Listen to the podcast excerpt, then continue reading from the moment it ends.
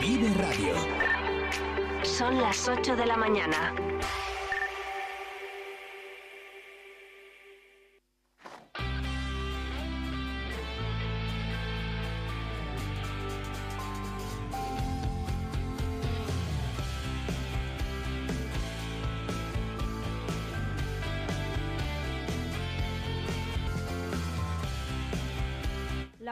Calidad Alimentos de Palencia va a viajar hasta Santander este fin de semana, mañana y pasado, arropada por ocho de sus productores pertenecientes al Club de Calidad, con el fin de promocionar y dar a conocer la gran variedad de los productos de nuestra de la gastronomía palentina y lo hará por primera vez en una muestra alimentaria que se va a ubicar en la Plaza de Pombo de la ciudad cántabra. Se trata de una ubicación perfecta y estratégica, ya que allí también se encuentra el mercado de Navidad de Santander. El diputado de Desarrollo Socioeconómico, Francisco Pérez, acompañado de varios productores que van a asistir a la feria, como Álvaro Mélida de Bodega Carre Prado, David Ramos de Morcillas de Villada, Francisco Salvador de Mieles Brezos del Norte y Félix Lagunilla de Quesos Lagunilla y La Olmeda, Ayer explicaron en rueda de prensa los pormenores de este evento que según el diputado supone una gran satisfacción porque es interesante exponer por primera vez una muestra alimentaria en la localidad vecina y dar a conocer los productos de la provincia y más en esta época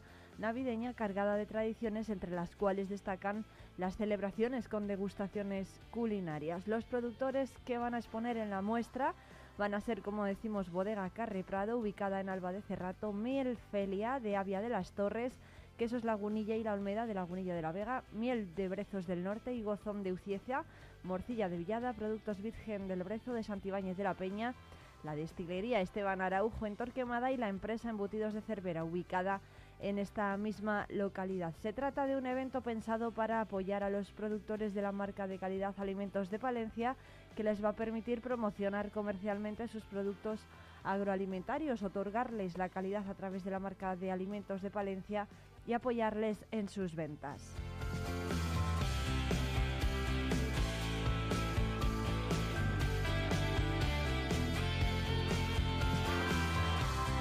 Y 8 de cada 10 titulados de formación profesional trabajan y viven en la provincia. El director general de la Junta, Agustín Sigüenza, visitó ayer el Instituto Virgen de la Calle de Palencia Capital y destacó su alto nivel formativo y la apuesta por la innovación e internacionalización.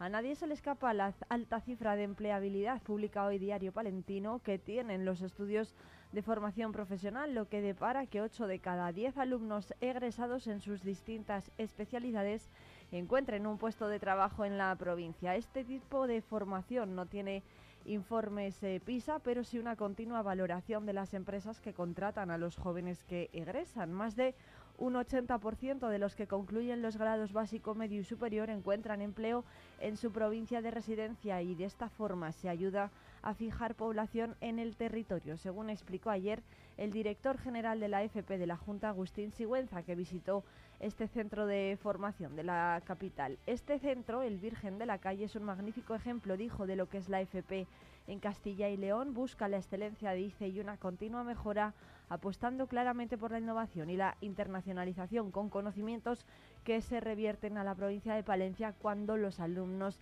regresan y aplican lo aprendido en otros países.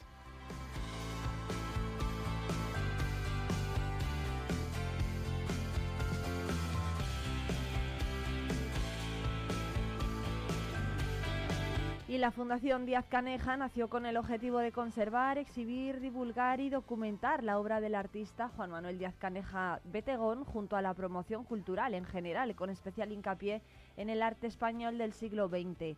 Es en la práctica el centro de referencia en la provincia del arte contemporáneo español y alberga desde hace años diferentes actividades culturales, desde cursos a conferencias, pasando por congresos, citas musicales y otros eventos. La Díaz Caneja cuenta desde hace más de un año con su primer director, Juan Guardiola, quien ha redirigido y reimpulsado el proyecto, un trabajo que ayer se complicó sobremanera cuando se supo que la Junta de Castilla y León va a reducir el año que viene a la mitad de 100.000 a 50.000 euros su aportación económica para financiar los gastos de funcionamiento de la entidad para el desarrollo de la actividad de 2024. La noticia ha sentado como un jarro de agua fría al ayuntamiento, cuya primera edil, Miriam Andrés, mostró ayer su indignación, dijo, por la decisión de la Consejería de Cultura.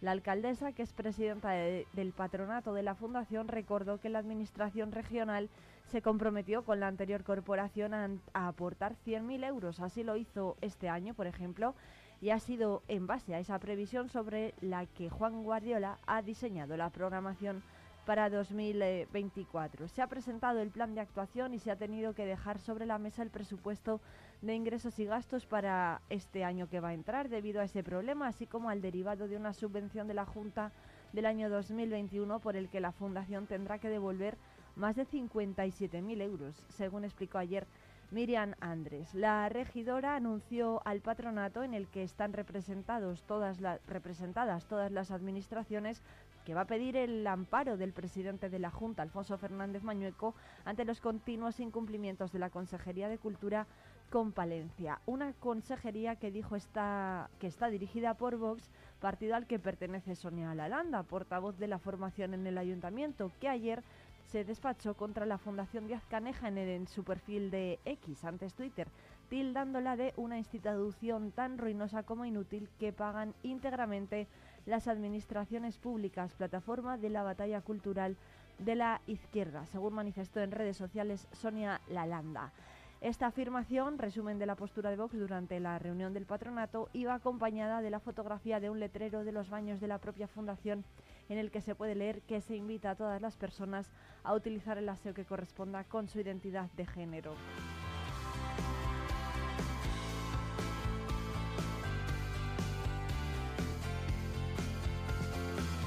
Y más asuntos, los, los, ayuntamientos de Barruelo de Santullán y Brañosera han decidido unirse y trabajar de forma conjunta para lograr revitalizar ambos municipios y con ellos la montaña palentina, gracias al apoyo de la Junta de Castilla y León a través de la Consejería de Medio Ambiente, Vivienda y Ordenación del Territorio. Han puesto en marcha el proyecto Conecta Rural. El reto es facilitar un lugar donde vivir y construir su futuro a personas que busquen tranquilidad, un entorno natural, historia y oportunidades para desarrollar su proyecto de vida o desconectar. Para lograrlo van a contar con el apoyo inicial del equipo de la Fundación Santa María la Real y además van a buscar la colaboración y la implicación de diferentes empresas, asociaciones, entidades o administraciones de la montaña palentina. El primer paso va a ser la creación de una página web que va a servir de punto de encuentro y referencia para quienes deseen establecerse en la montaña palentina. En ella se va a facilitar información de la comarca, viviendas en régimen de alquiler o compra y diferentes servicios y también oportunidades laborales. El equipo de Conecta Rural ya ha comenzado a establecer los primeros contactos con asociaciones particulares, entidades y empresas de la montaña palentina.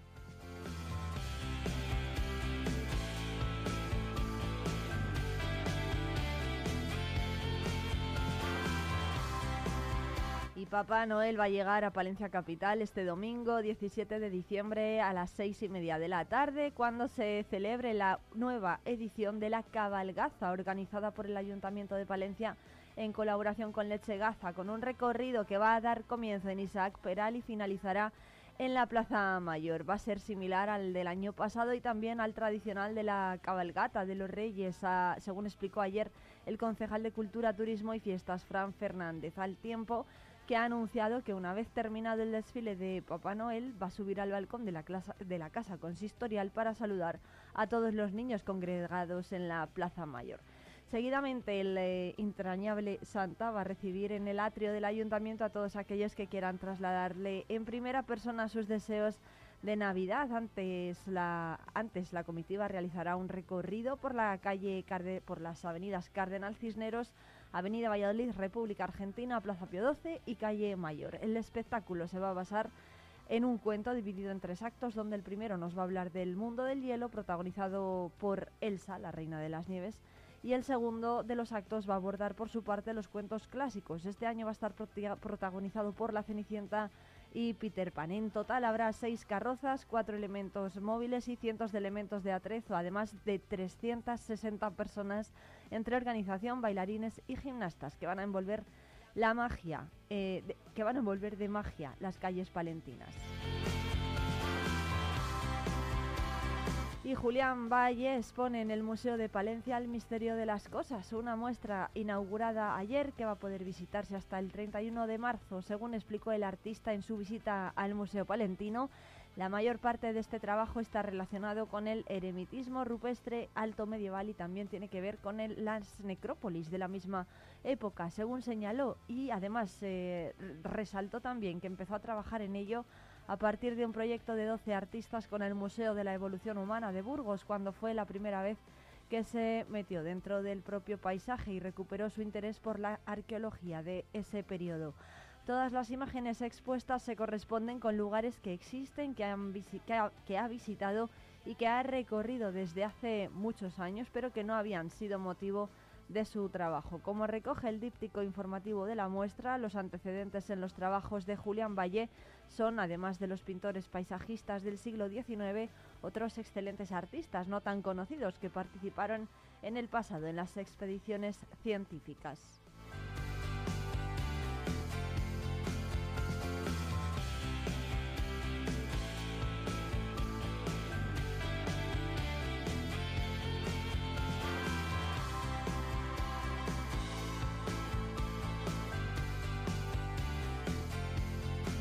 Cambiar la dinámica del club y competir. Esos son los objetivos principales que se han marcado desde el Club Palencia Baloncesto con la incorporación de Luis Gil como nuevo entrenador del Thunder Palencia. Llega, según dijo en rueda de prensa, con ganas de trabajar y formó parte de Maristas, así que dice que vuelve a casa y a un club que le es eh, un referente para él en cuanto a gestión y afición. Escuchamos a Luis Gil, entrenador del Thunder Palencia. Un club, ha dicho presidente, humilde, pero eso no significa que no sea ambicioso. Ambicioso, por supuesto, sabiendo dónde está, para alcanzar un objetivo claro que es seguir en la liga.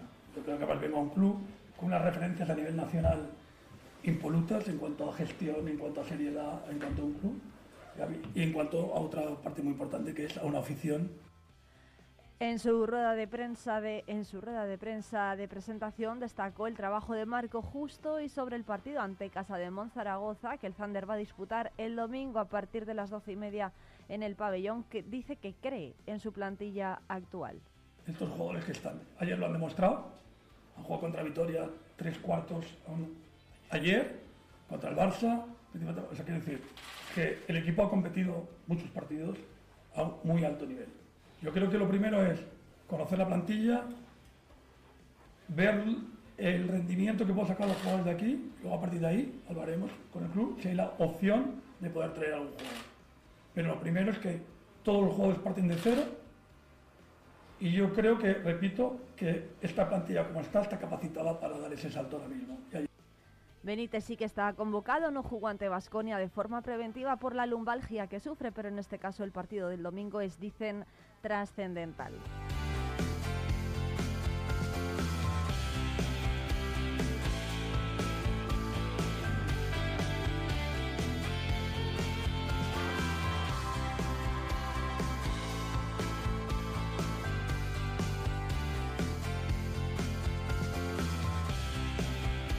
Otra cita deportiva clásica que se va a celebrar este fin de semana llega a partir del sábado, aunque la prueba reina va a ser el domingo 17 a partir de la 1 y 20. Se trata del Cross Internacional de Venta de Baños. Están convocados los mejores atletas a nivel internacional y además lo podrán seguir en directo a través de la 8 Palencia.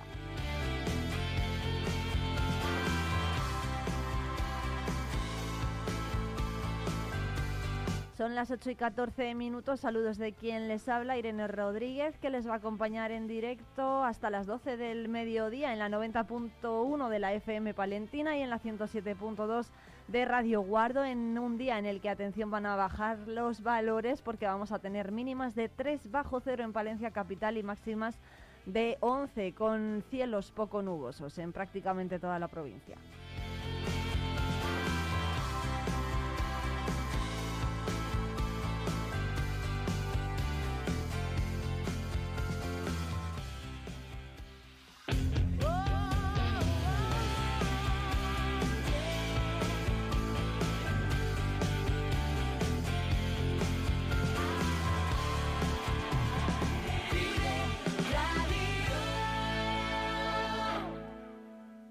Riesgo Metal, tu taller de carpintería metálica, aluminio y hierro. También automatismos de puertas. Riesgo Metal, en calle de los Bordadores 20, Valencia.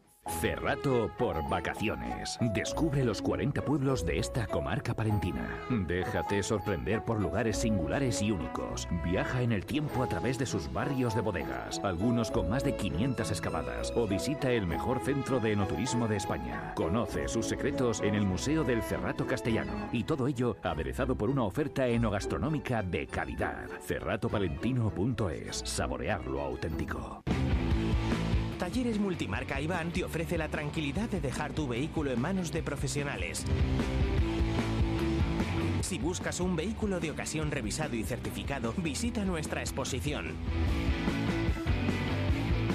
Talleres Multimarca Iván, en calle Alfareros 8.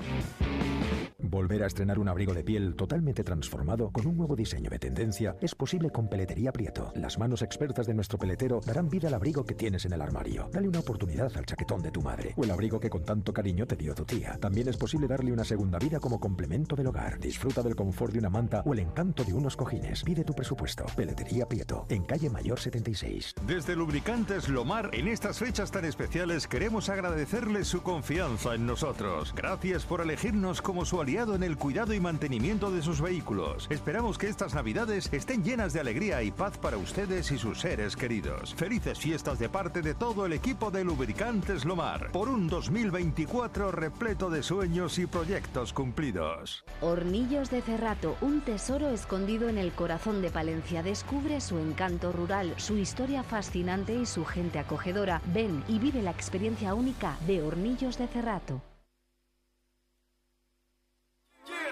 Vive la información con Vive Radio Palencia, con Irene Rodríguez.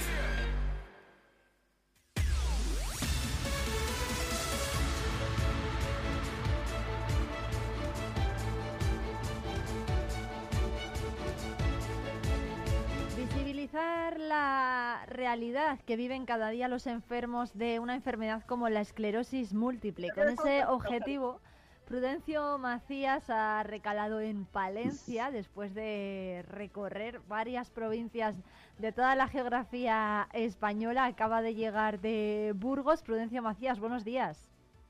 Buenos días, Irene. Muchas gracias por, por tu interés o vuestro interés Aquí estoy en Palencia, efectivamente. Ya, ya tocaba. Usted está recorriendo, bueno, ha llegado a Palencia con su moto adaptada. ¿Cómo es este vehículo y a dónde va, a dónde va a ir ahora? Bueno, pues eh, la motocicleta eh, tengo esclerosis múltiple, la primaria progresiva.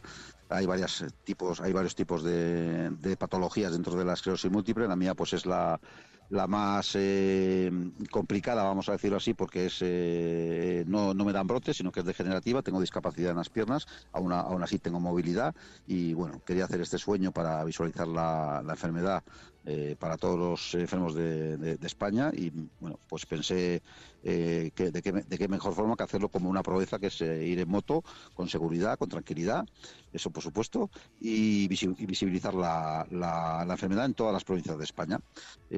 ya llevo pues toda Andalucía, Levante, he estado también en Aragón, Navarra, y ahora tocaba pues Castilla y León. Vengo de, de, Burgos, como tú has dicho, y ahora tocaba Palencia y he estado pues conviviendo con los compañeros míos aquí en Palencia que están afectados como yo de la enfermedad y, bueno y visualizar a tope eh, esta enfermedad que no, no, no, no, está visible como, como pensamos. Hay mucha gente que no conoce eh, la esclerosis múltiple y queremos que se visualice y que los estamentos públicos también pues eh, sensibilicen un poco con nosotros. Este es el motivo. ¿Cómo, es, ¿Cómo ha sido el recibimiento en Palencia y también en el resto de provincias que le han Pues genial, genial, la verdad, la verdad que es genial. Una, una compañera tuya, periodista, me dijo eh, en el inicio de la travesía, me dijo que al final mm, eh, me voy a retroalimentar. Esa, esa palabra me queda con ella. Y es cierto, me estoy retroalimentando de mis compañeros, de las vivencias, anécdotas, de los problemas, de la cruda realidad de esta enfermedad también, de cosas buenas, de cosas menos buenas y yo creo que me estoy llevando, bueno, pues un libro que, que tengo, que es el diario de Pruden, en el que, bueno, me llevo muchas eh, reseñas de, de, enfermos como yo, de todas las provincias, y en Palencia, pues eh, estupendamente. Eh, me encanta el frío, porque como soy un poco, soy medio vasco, medio vasco, me encanta el frío, estoy ahora mismo encantado de estar en Palencia por, abrigado, pero estoy muy bien, y me han atendido, pues como no podía ser de otra forma. Prudencio, tampoco hace tanto frío, que tampoco hace tanto frío. No hace tanto frío, bueno, pero que no me importa, ¿eh? de verdad, eh, no me importa porque, porque estoy a gustísimo. Es, es emocionante las experiencias que estoy viviendo. Y sobre todo porque estamos eh, de alguna forma poniendo, un granito de arena a, esta, esta, cruel enfermedad. Y, y, en Palencia pues he estado con ellos, con los compañeros, y he visto las instalaciones y he estado también en el, ayuntamiento. Bueno. La, la, de servicios sociales. La esclerosis múltiple es una enfermedad que afecta a cada persona de una forma muy diferente, ¿no? Hay, lo comentaba usted antes, hay diferentes grados no a todo el mundo le comienza a afectar de la misma forma ni se le desarrolla de la, de la misma manera. ¿Cómo es el día a día, por ejemplo, de Prudencio Macías? ¿Qué, qué, mm, qué aparatos utiliza para moverse? Eh, ¿Cada cuánto tiene que descansar? ¿Qué dolores tiene? Claro, eso sí, pues mi, como te he dicho, la vía es primaria progresiva. Bueno, la gente que no conozca esta enfermedad, pues eh, un poco a chino, pero es, es, una, es una patología que, que, te crea un brote de forma inmediata con lesiones en el cerebro. Yo tengo en este caso dos lesiones en el cerebro y cuatro en la médula que me provocan total, eh, bueno, una, unas una, discapacidad parcial desde las ingles hasta la punta del pie, como suelo decir. Eh, hormigueo en las manos continuo, 24 horas. Son 24 horas, 7 días a la semana. Eh, ¿Cómo lo llevo? Pues eh, a partir de esta hora de las 3 a las 4 de la tarde ya tengo que descansar. Yo estoy activo pues por la mañana, es cuando puedo hacer mi, actividad más o menos normal, siempre acompañado de un bastón y una silla, una silla ya la tengo eléctrica por si fuera necesario. Lo que sí tenemos que tener claro es que la salud mental es importante en cualquier enfermedad y en la nuestra también. Entonces, eh, el primer paso es que la salud mental psicológicamente esté corregida. Y en mi caso, pues eh, se ha conseguido eh, como te he dicho antes, está en, en este año, ¿no? Y es lo que me está haciendo más fuerte. Aunque los síntomas no desaparecen, porque es negativa y se mantienen, pues me mantiene en pie, por decirlo así, el sistema psicológico, que es, que es vital. Entonces, bueno, a partir de las 3 de la tarde tengo que ir a reposo, descansar y estar tranquilo. Este es un poco mi día a día. Prudencio, ¿cómo recibió usted la noticia del diagnóstico que se lo detectaron la enfermedad en el año 2012? En mayo de 2012, pues eh, de, forma, eh, en ese momento de forma natural, porque los síntomas eran muy leves, eh, solo tenía hormigueo en, la, en los pies y en las manos y estuve trabajando con total normalidad hasta, hasta el 2022. ese día, pues me dijo el neurólogo que tenía esclerosis múltiple, que tenía dos lesiones, como he dicho antes, en el cerebro y cuatro en la médula. No le di más, en ese momento no le di más importancia.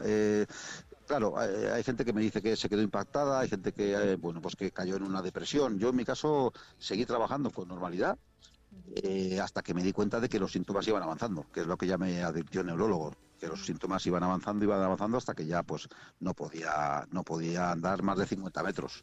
Eh, pero que en el momento del, del diagnóstico, la verdad que yo no tuve ningún pensamiento ni negativo ni positivo. ¿Vale? Pero que ya te digo, es, mi caso, ¿eh? Hay, hay 60.000 enfermos en, que sepamos en, en España y cada uno tendrá tendrá su sensación cuando, cuando fue diagnosticado. La mía fue normal, normal.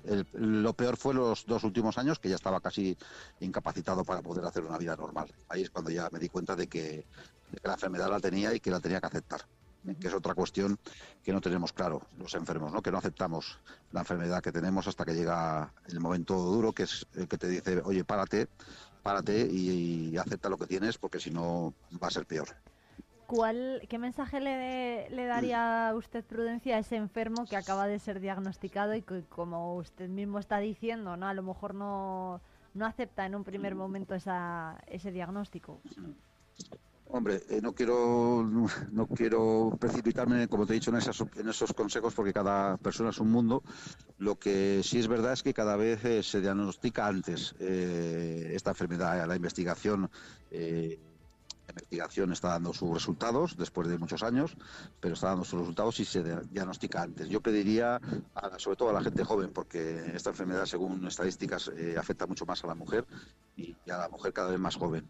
Entonces, eh, pedirle que cuando tengan el diagnóstico y se lo comenten, pues que empiece a contactar rápidamente con las asociaciones que son las que los centros, yo le llamo centros sociosanitarios, que son los que le van a prestar ayuda psicológica de forma inmediata, porque la seguridad social ya sabes que, bueno, pues que hay una demanda importante de, en este caso de salud mental y, las esperas son son eh, son infinitas, entonces que acudan rápidamente a una asociación para que les puedan eh, empezar a reeducar en, en, la enfermedad que tienen y aceptarla como es. Y que los sueños que tienen, pues que los hagan realidad la medida que puedan, pero que que no, que no decaigan, que acudan rápidamente a, a buscar una asociación.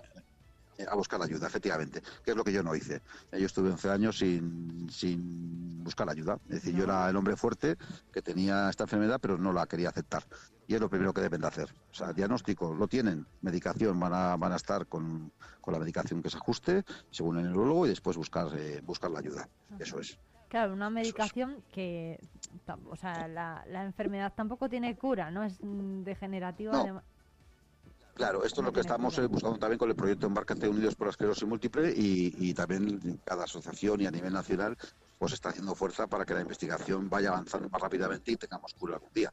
Ese es el final de, todo esto, que haya cura para esta enfermedad. De momento no la hay, hay medicaciones y han cambiado, es verdad que ha mejorado mucho, como antes he comentado, eh, se detectan bastante es lo importante y esperemos que, bueno, yo creo que, siendo realista, creo que yo no, no, no lo veré, pero espero que las nuevas generaciones pues puedan tener la cura definitiva.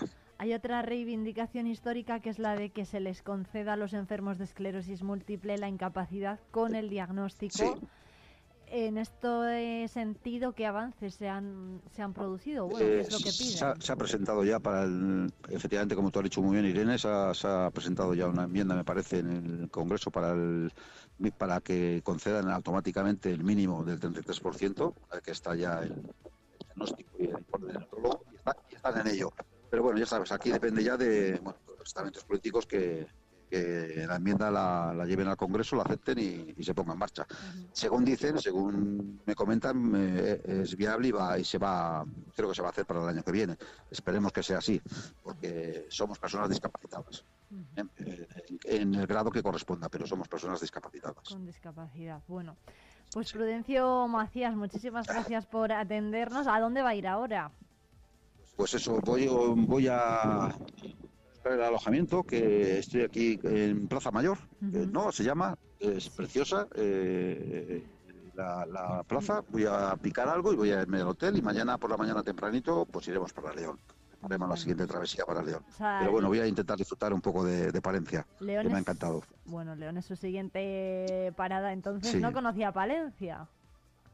Eh, bueno, no, hacía mucho tiempo que no venía, muchísimo tiempo. Vine de paso, pero no, no lo conocía. Me ha pues, encantado. Pues bienvenido y ya sabe que está por aquí invitado a pasar cuando quiera. Además, los miembros de la Asociación de Esclerosis Múltiple de Palencia con los que ha estado, pues son, le recibirán con los brazos abiertos, seguro que sí. Muy buen viaje y bueno, lo va, lo va a terminar, va a terminar el viaje antes de final de año. El 3 de febrero está previsto, no, 3 de febrero, porque todavía me quedan unos 85 días de travesía. ¿eh? Madre mía. Así que sí, el día 3 de febrero tenemos el final de ruta, que será también en Jerez, pero todavía quedan provincias por ver. ¿eh? Todavía quedan unos 85 días. Pues ah, eh, contando los fines de semana que hago, hago paradas, ¿eh? pero bueno, unos 80 días de, travesía todavía. sí. Pues muy buen, muy buen viaje que se les dé bien 85 kilómetros, ya madre mía. 85 días. Eh, muchísimas gracias. Sí, hay, que hacerlo. Prudencio Macías, afectado por esclerosis eh, múltiple y que está recorriendo toda España para reivindicar pues más, más eh, la cobertura ¿no? de todas las necesidades de estos enfermos. Muchas gracias por atendernos. Gracias Irene, gracias a todos los palentinos y bueno, seguiremos adelante.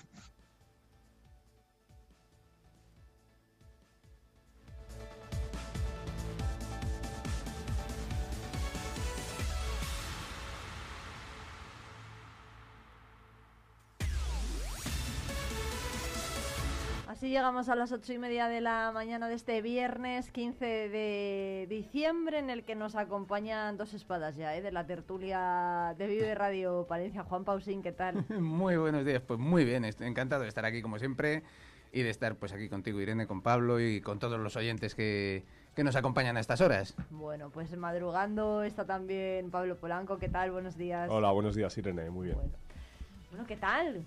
¿Cómo andan las cosas? Ya casi casi acariciando las navidades. Pues, pues, pues con los villancicos ya metidos en la cabeza. Sí.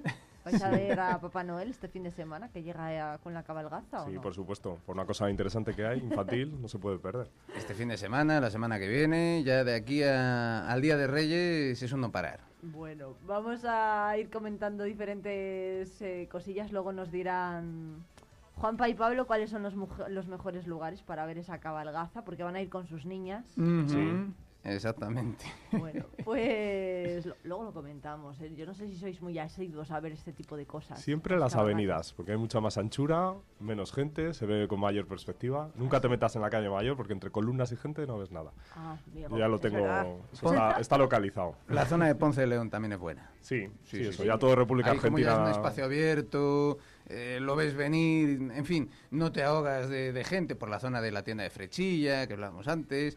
Sí, sí, mm, tenemos ya los puntos localizados. Vale. Oye, ¿con cuánta antelación van Juanpa y Pablo a ver la cabalgata, a coger sitio? Mm, Pues Esto nunca, con- empieza a las seis y media, ¿eh? nunca con lo suficiente.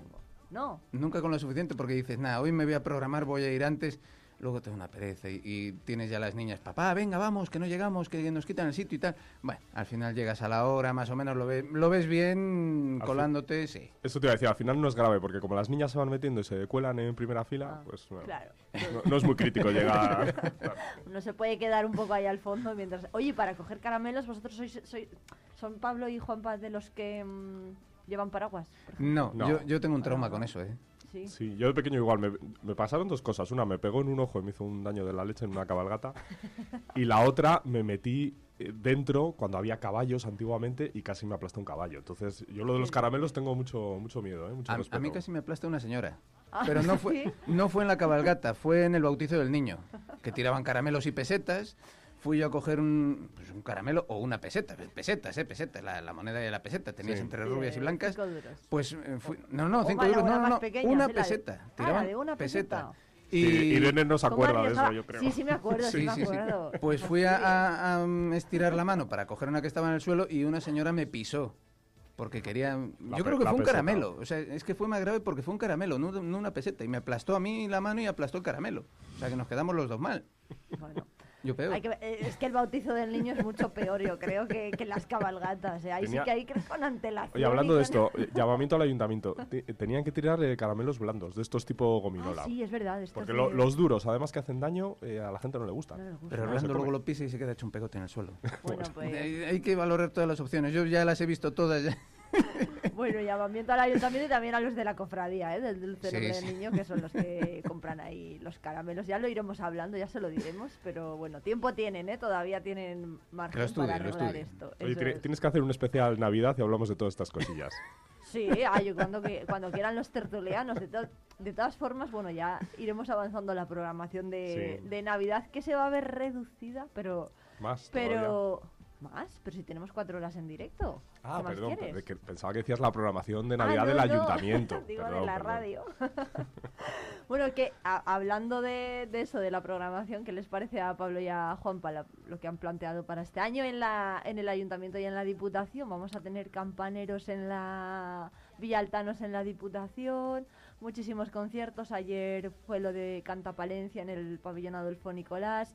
En el ayuntamiento, bueno, pues han planteado citas clásicas, ¿no? La cabalgata, la pista de hielo en la Plaza de la Inmaculada. Una novedad. Yo, yo es que desde el punto de vista infantil, de niña o niños muy pequeños, ¿qué es lo que quiere un niño? O sea, yo tengo una niña de dos años y medio que ya sabe hablar y me dice que vamos a Valladolid. Porque quiere Mm. montar en los caballitos. O sea, y es que eso, eso, o sea, tenemos un problema tremendo. Están no montando en el salón. En el salón están montando cosas. ¿eh? Están He montando pasado yo ahora. hace un rato y ya había puesto Ah, qué ahí bien, qué bien, qué bien. A ver si cuatro eso- cosillas. ¿Verdad? Que no teníamos tío vivo hasta ahora. Claro. Hasta hoy, vaya. Pero es que el año pasado tampoco hubo. Hubo uno ahí a pedales en la Plaza San Francisco, no sé si os acordáis. Sí. Que, y además muy caro, a tres euros y pico. Es verdad. Entonces, bueno. Bueno, pues muy mal, ¿eh? Tu niña, ¿qué se le enseña a esta niña? Claro, pues ¿En fíjate, yo, yo que soy todo, yo que soy todo lo contrario, madre mía, vas un día y ya no quiere eh, volver. No, no, ahí, ahí lo peor de los tópicos palentinos, ¿eh?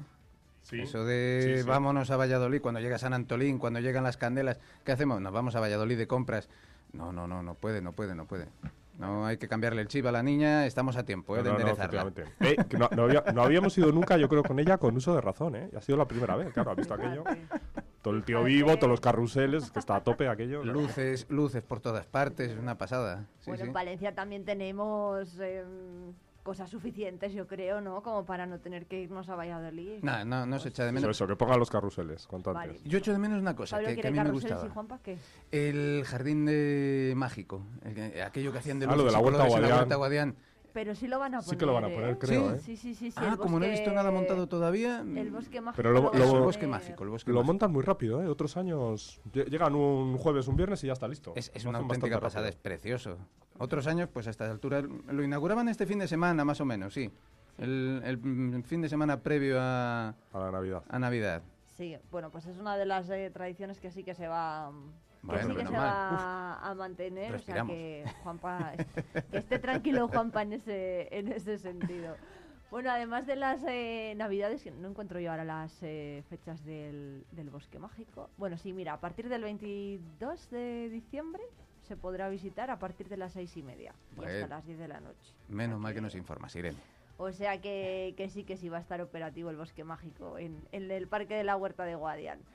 Que aparte de todo esto, hoy hemos conocido que la Junta de Castilla y León va a reducir a la mitad el presupuesto para la Fundación Díaz Caneja. Se enteró ayer de esto la alcaldesa. Y bueno, le sentó como una- un jarro de agua fría.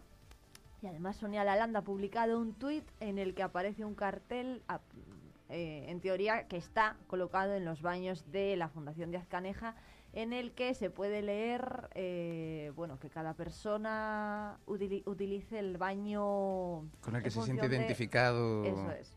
En función de... de su el- género. exactamente. Lo explica Juanpa mejor que yo. bueno, ¿qué, qué les parece a, a Juanpa y a eh, Pablo esta, esta cuestión? Que se reduzca el presupuesto y las palabras de Sonia Lalanda en Twitter. Pues mira, la reducción de cualquier presupuesto en cultura es una mala noticia. Eso para empezar. Eh, luego, un organismo como la Fundación Díaz Caneja, que ha tenido por los últimos, digamos, mm, 25 años, que es verdad que estaba ahí, no la conocía nadie, no iba nadie, una pena, y justo ahora que se le está dando esa, se le está potenciando, se le está dando la entidad que yo creo que merece mm, la llegada de- del nuevo director, y permitidme aquí que haga un elogio, porque hay que hacerlo, la llegada de Juan Guardiola ha sido un revulsivo para esa institución, y, y bueno, pues que de repente digan, no, pues es que es inútil, le recortamos el presupuesto. ¿Por qué? O sea, justo ahora que empieza a moverse. Mm, Podía haber sido en los veintitantos años anteriores.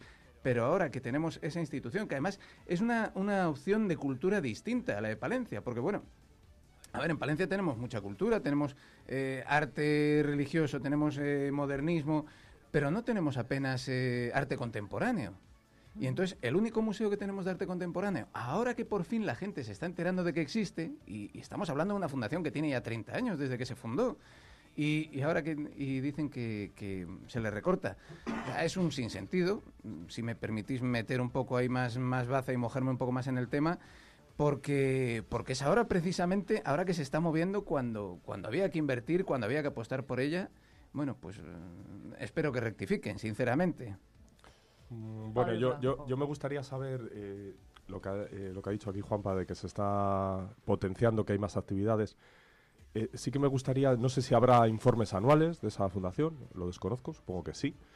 Eh, el uso, las actividades y, y potenciarla, ¿no? Porque la mejor forma de que no te recorten gastos es que sea evidente que, que el edificio se usa. Entonces, estábamos hablando aquí hace un momento que ese edificio, por ejemplo, tiene un salón de actos.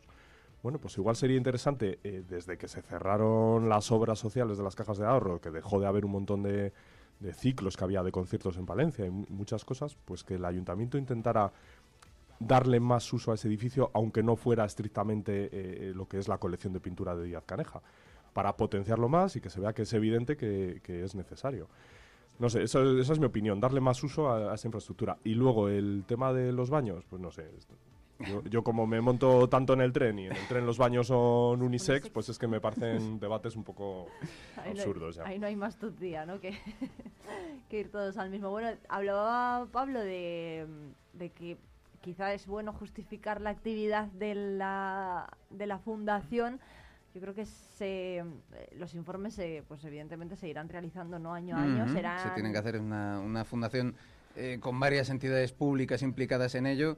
Esos informes existen, o sea, yo no los conozco, pero sí que os puedo decir, mm, de las veces que he hablado con, con Juan Guardiola, con el director, pues eso, toda la actividad que ha se ha puesto en marcha en el último año, año y medio, y la verdad es que da gusto ver que, que ahora pues se está poniendo en marcha aquello.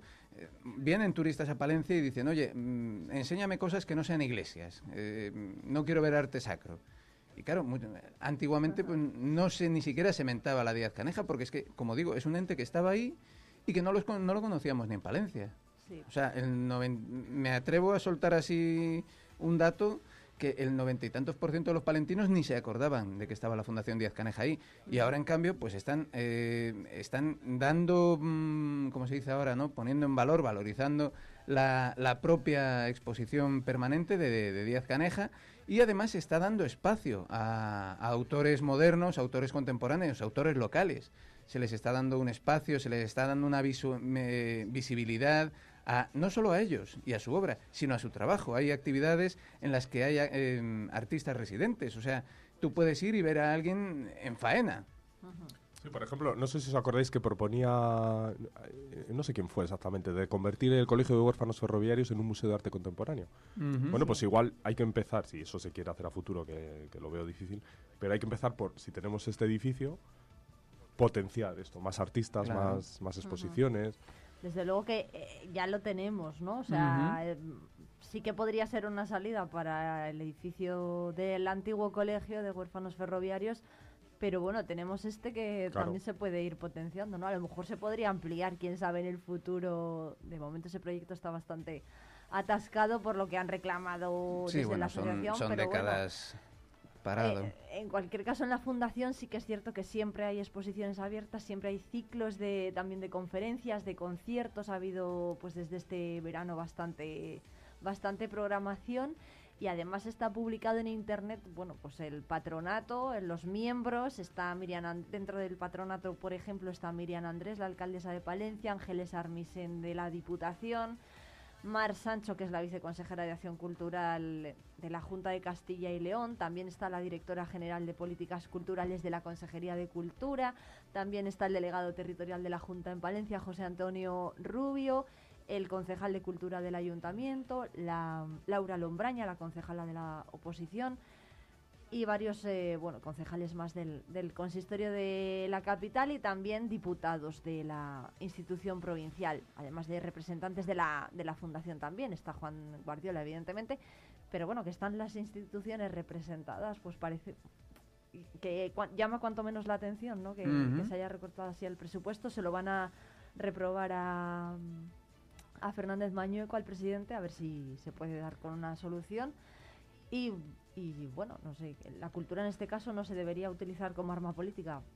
No sé qué piensan Juanpa y, y Pablo. Pues, pues es que básicamente es eso. De hecho, eh, he leído en algún momento un comentario, una, una declaración, diciendo como que aquello es un foco de, de. No era así la expresión. A ver, es, una, es un museo, es una, una dotación cultural. Sonia, Sonia Lalanda lo que ha dicho es que es una institución tan ruinosa como inútil que pagan íntegramente las administraciones públicas, plataforma de la batalla cultural de la izquierda. Es lo que ha dicho en X. en Twitter. Bueno, pues, pues por eso, si se quiere evitar ese argumento, que puede tener buena parte de razón, pues potenciémoslo al máximo que se pueda. Es que eh, precisamente como están en ese proceso, es ahora cuando no les puedes decir, pues mira, mm, Te como quito- no te habéis... quito la pasta. Claro, como, como habéis tenido veintitantos años de inactividad, o de, de- de poca actividad, vamos a decir, pues ahora te quedas sin dinero. Pero si es justamente ahora, cuando llegan con una programación rica, mm, interesante, y como digo, que la gente está empezando a conocer la Díaz Caneja, que es que eso era lo que más lo que más sangraba, el decir, si es que lo tenemos ahí, a tres pasos de, de cualquier cosa de Palencia, y la gente no iba, porque la gente no lo conocía. Lo, ahora lo- lo están conociendo. lo hablábamos hace un momento, yo echo mucho de menos, muchísimo, hasta cuando era joven, ¿no? Adolescente. eh, eso, llegaba ahora octubre, noviembre, no hay nada que hacer. Pues todos los jueves o miércoles, no me acuerdo cuándo era, había conciertos en, en el Salón de Actos de Caja España, en el de. Caja Duero, había teatros, o sea, había muchas cosas, días de diario, de invierno, y ahora no hay nada. Entonces, yo sé que eso cuesta mucho dinero. Antes, claro, estaban las cajas que lo pagaban, que eso se fue al garete por una gestión nefasta de nuestros políticos, que son los que le metieron ahí la mano. Pero bueno, pues habría que intentar un poco recuperar ese tipo de cosas. Y si tenemos esta institución que se puede potenciar con esa vía, no sé. Mm, si se ampliase esta programación cultural en auditorios, eh, pues eh, hay varios además en Palencia, ¿no? A- Eh, a punta que pala. además están Mm. pues en desuso prácticamente, muchos de ellos. eh, el que estaba aquí al lado, que era de Cajaduero, que... Sí, el de que Caja España de la calle el de Caja España Mayor, de aquí Caja Duero. Mayor. Otro que está en la orilla del río que estábamos comentando De- antes. vi- la, la biblioteca, el de crack, Fijaos los auditorios San que hay, ¿no? Antonio, luego tienen... de la que propia fundación. a de patadas. Pero ¿irían los jóvenes realmente a estas actividades? Si no lo hay, no los puedes saber. Yo en mi época íbamos. Igual no, no había nada más que hacer, ¿no? Puede ser. Sí, no teníamos tablet, no teníamos mm, consolas, tenían 4 o 5. No existía internet tampoco. Pero bueno, eh, si no das una, una alternativa, pues eh, obviamente no, no te van a responder a ella. Bueno, más cosas. Hablando ahora de los jóvenes, ayer hubo visita al Instituto Virgen de la Calle para, bueno, desde la Junta, ¿no? El director de formación profesional de la Junta de Castilla y León destacó eh, la importancia de esta formación. Ocho de cada diez jóvenes palentinos parece que se quedan trabajando en Palencia después de terminar esta formación. No sé si Pablo y Juanpa son más partidarios de la universidad o de la FP. Pues eh, mira, al, al hilo del informe PISA, ¿no? que ha salido esto, estas semanas anteriores, a mí me preguntaban en, en Madrid, mi, mi jefe, ¿no? concretamente, que por qué Castilla y León estaba también en el informe PISA, que bueno, que no es de ahora, bien históricamente estamos en las primeras posiciones desde que se empezó a hacer, y antes de que hubiera informe PISA, pues también era evidente. Eh, eh, claro, ¿qué ocurre? O sea, aquí yo creo que tenemos eh, metido desde muy pequeños culturalmente que hay que ir a la universidad, ¿no? Porque quizás nuestros padres, nuestros abuelos no pudieron tener esas opciones y, y es lo que había que hacer. Unido a que el, el nivel cultural es más alto, ¿no? Que en la media de España, eso es así. Luego hace frío, no hay nada que hacer. Entonces, es verdad, no, no hay distracciones. No hay distracciones, ojo. Es verdad, eso hace mucho. Yo Ojo, creo que el tiempo hace mucho, ¿eh? Yo, yo que por trabajo El estoy... tiempo que hace fuera. Yo que por trabajo estoy en, en Sí, sí. la zona sur de España, pues claro, los chavales están en la calle días de diario porque hace bueno, y están con las motos, y están en las playas, y están... Y eso aquí no lo ves. Entonces, el nivel cultural es alto, eso nos lleva a ir a la universidad, estudiamos mucho, ¿y qué ocurre? Que nos vamos todos. Porque si vas a la universidad, te vas de Castilla y León, porque Castilla y León no tiene trabajo suficiente para absorber, eh, bueno, casi, o sea, no hay, no hay trabajo suficiente para absorber, absorber ese nivel uni- universitario. Entonces, yo lo que veo, Andalucía, Extremadura, que es todo lo contrario, no hay tanto estudio universitario, hay más FP o, o sin estudios, y están los pueblos y las ciudades a tope, porque allí se quedan. Entonces dices, eh, cuando dice Mañueco, eh, Castilla, Castilla y León es un modelo de éxito. Claro, es un modelo de éxito individual, porque tener formación eh, universitaria es un modelo de éxito, por supuesto, pero como comunidad es un modelo de éxito. O igual era mejor no tener tanta formación y que la gente se quedara aquí trabajando y que hubiera más vida, más población y más bullicio. Ojo, ¿eh? Hmm. Juanpa. Pues mira, yo soy firme defensor de la FP. Eh, efectivamente, pues en los años 70, 80 hubo ese boom del niño para que lo haga bien tiene que ir a la universidad. O sea, el objetivo era ir a la universidad, hicieras lo que hicieras, aunque te metieras en una carrera que no te iba, pero tenías que ir a la universidad. Y quedó muy defenestrada la, la FP. En, lo- en los años 80 casi desaparece incluso. Y bueno, pues ahí tuvo un revulsivo. De hecho, aquí en en Palencia solo había un centro de FP. Y hoy en día, pues ya estás viendo en, en los institutos, eh, pues como el Virgen de la Calle, que por cierto conozco por dentro su funcionamiento. Juanpa mm, estudió en el... eh, eh, No, yo no, Ah, no. Naide.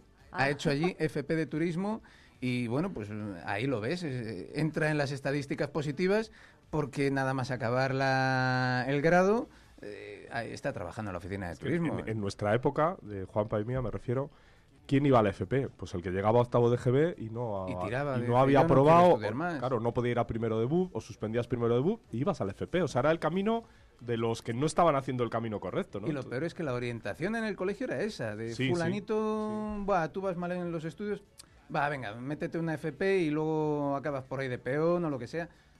Hombre, es. Claro, ¿cómo no iba a estar defenestrada la FP? Si es que era, era lo- los que se salían del camino, ¿no? Los que iban ahí. Bueno, pues eh, ahí queda. Desde luego que ahora ha cambiado bastante ¿eh? esa imagen Mm, de... Afortunadamente.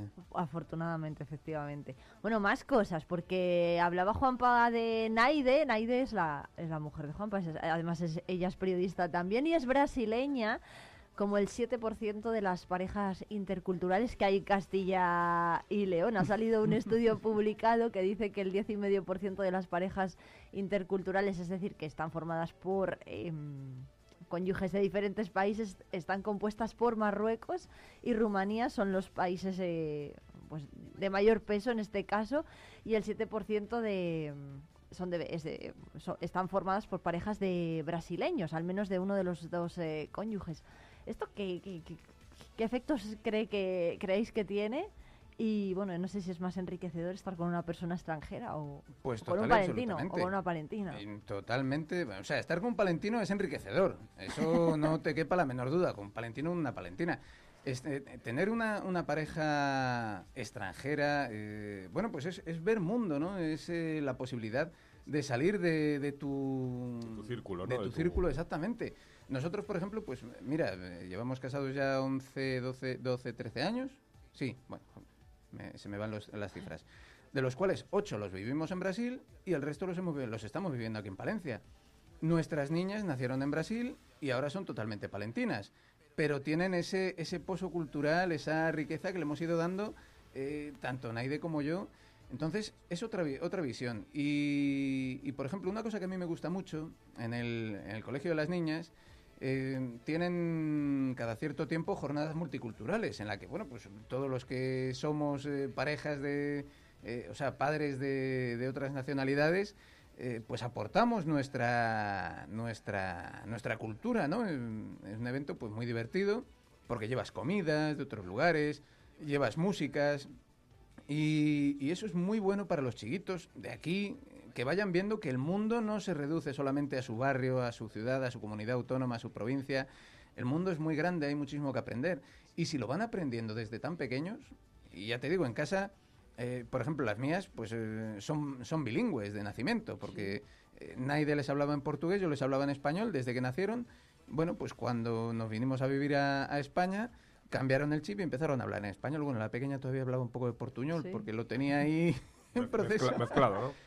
Pero, pero yo creo que esa riqueza, esa, esa apertura de, miras eh, es muy buena. Pues eso, el mero hecho de ir a vivir fuera de, tu tierra te da esa, esa riqueza. Imagínate si traes el mundo a tu propia casa. Eh, yo lo veo fantástico. Qué bien. ¿Dónde se vive mejor, en Palencia o en Brasil? Mm, Calidad de vida, mm, por eso nos vinimos a Palencia. Sí. Calidad de vida en Palencia, no, no te quepa duda. Y luego, bueno, pues si hemos tenido encima la suerte de encontrar trabajo aquí, encontrar formación, encontrar... Pero bueno, mm, para el desarrollo de las niñas, infelizmente, eh, tomamos esta opción de, de venirnos a Palencia porque allí se nos hacía prácticamente imposible por la inseguridad, por las condiciones eh, sociales, por, bueno, pues muchos factores que al final dices, pues mira, me lío la manta a la cabeza y nos venimos con todo para acá y mira, pues aquí estamos disfrutándolo como, como nos merecemos, yo creo. Qué bien. Bueno, son las 8 y 53 minutos, tenemos que ir terminando, pero hoy llegan los bombos del sorteo de la Lotería de Navidad al Teatro Real. ¿Cuánto van a gastar Juanpa y Pablo en lotería este año? No sé si he hecho una lista el otro día para ver qué terminación nos faltaba. ¿En serio? Sí, sí, sí. No sé si llevo 200 euros, así creo. bastante. Ah, pues bien, dentro de la media, dentro de la media palentina. Muy yo bien. me he moderado mucho. Yo mm, afortunadamente ya no tengo tantos compromisos. Antiguamente sí me gastaba 200. Eh, Lo, lo pienso ahora y digo, pero qué, qué auténtica animalada. Hoy con las participaciones del club de fútbol, del club de baloncesto, de los scouts, de tal, no sé qué, del niño, del amigo, de... poquito, no, no sé lo que llevaré. Tengo dos terminaciones en cero, eso sí. No sé si eso es bueno o es malo. Tampoco soy yo muy jugón de, de lotería, pero Pues yo entre que voy comprando de, de, de los trabajos, o sea, de los trabajos me refiero de mi trabajo de ahora y de todos los trabajos anteriores. Ah, Claro, no, le- no les va a tocar a mis compañeros y a mí claro. no. Ah, Entonces ahí ya, ahí ya tengo un problemón de la leche, ahí ya se me va media... muy, muy bien está hecho, ¿eh? Media- y, bien lo- visto. y luego pues lo típico, pues yo qué sé, he estado esta semana en, en Zafra y digo, ¿cómo no voy a llevar ¿Cómo un lo décimo? Y además es que estaba la lotería delante de mi hotel. Entonces, Hombre, yo he estado en Soria también hace poco y he dicho, ¿cómo no voy a llevar? Si aquí parece que siempre toca, ¿no? Porque compra Soria- tanto la gente. Luego Soria no toca toca tanto. Ya, ya se lo digo yo también a los sorianos, que no toca tanto, tanto como se Lo compra. dice porque a ti no te ha tocado, claro. Eh, claro. bueno, pues Pablo Polanco y Juanpa Ausín, muchas gracias como siempre por venir a, a la tertulia. Nos vemos muy pronto y si no nos vemos, feliz Navidad. Feliz Navidad, Igualmente. felices fiestas, felices Reyes. Yo soy muy de Reyes. Feliz Año Nuevo. Y nada, pues que un placer como siempre, Irene. Pablo, encantado de, de estar aquí contigo también. Sí, igualmente. Y bueno, pues con todos los que nos escucháis también. Muy bien, pues muchas gracias a los dos por venir y lo dicho, nos vemos pronto.